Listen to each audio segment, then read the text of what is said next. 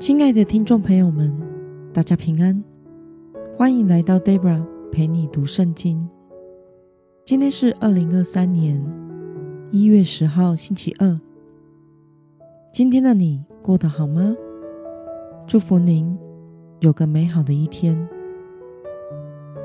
今天我所要分享的是我读经与灵修的心得。我所使用的灵修材料是。每日活水。今天的主题是：我们是因信称义而蒙福。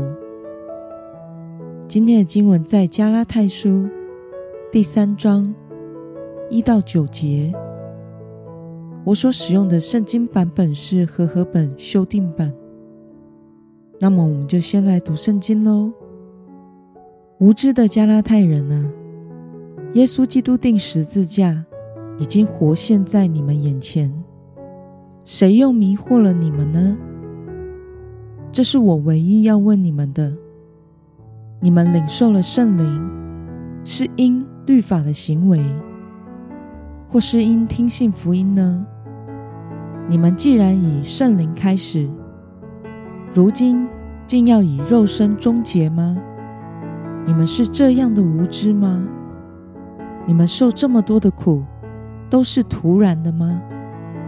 如果真是突然的，那么神赐给你们圣灵，又在你们中间行异能，是因律法的行为，或是因听信福音呢？正如亚伯拉罕信了神，这就算他为义。所以你们知道，有信心的人。才是亚伯拉罕的子孙。圣经既然预先看见神要使外邦人因信称义，预先传福音给亚伯拉罕说：“万国都必因你得福。”可见那有信心的人和有信心的亚伯拉罕一同蒙福。让我们来观察今天的经文内容。在今天的经文中，保罗责备加拉太信徒的无知，明明已经接受了耶稣基督被钉十字架的福音，却又被律法和行为这别的道理所迷惑。保罗举了亚伯拉罕的例子，在创世纪十五章六节说：“亚伯兰信耶和华，耶和华就以此算他为义。”来说明因信称义的真理。让我们来思考与默想：为什么保罗说有信心的人才是亚伯拉罕的子孙呢？保罗引用了创世纪十五章六节说：“亚伯兰信耶和华，耶和华就以此算他为义。”因此，亚伯拉罕其实是生在一个还没有律法的年代。他的称义完全是因为他对神的信靠，并且蒙神赐下万国都要因他而得福的福音应许，为的是让所有以信为本的人都能与他一同得福。所以，加拉太的信徒领受了圣灵，是因着信，而不是因着行律法。而以律法和行为为本的犹太人，最后却会因为无法完全的遵守律法而蒙受咒诅。耶稣基督来到这个世上，亲自在十字架上成为了咒诅。来代替犹太人原本要承受的咒诅，并且同时也让亚伯拉罕的福可以超越犹太人的范围，让外邦人也可以因信得生。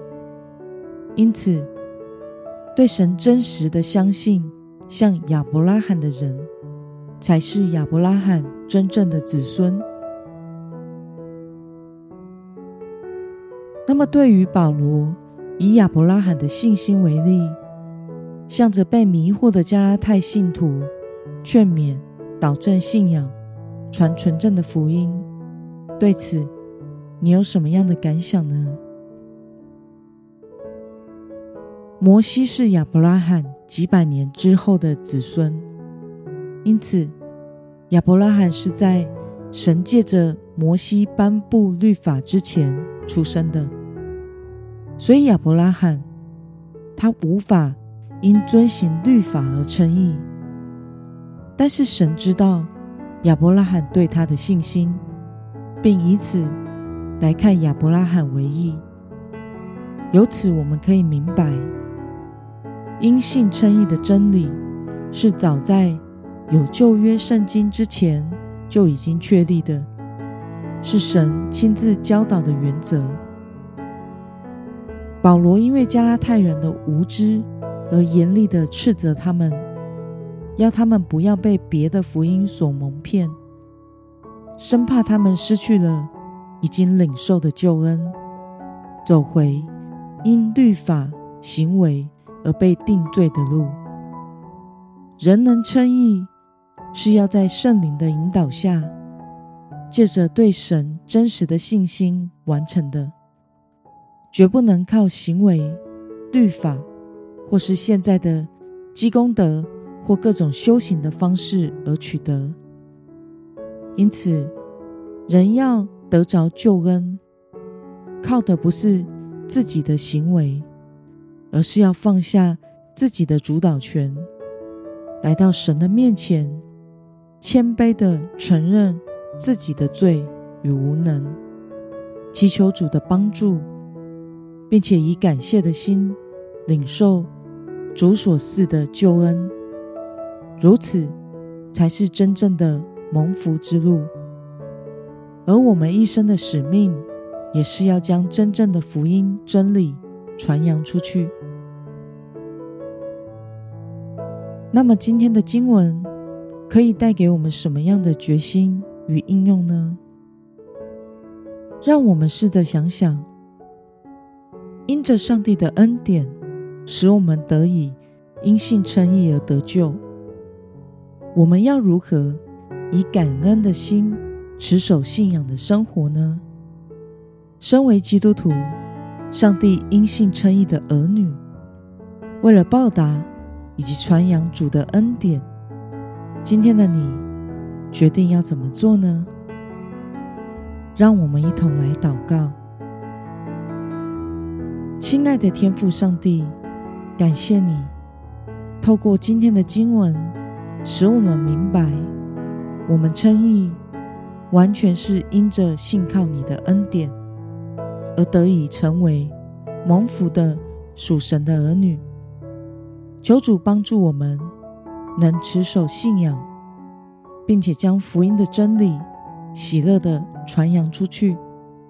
奉耶稣基督得胜的名祷告，阿门。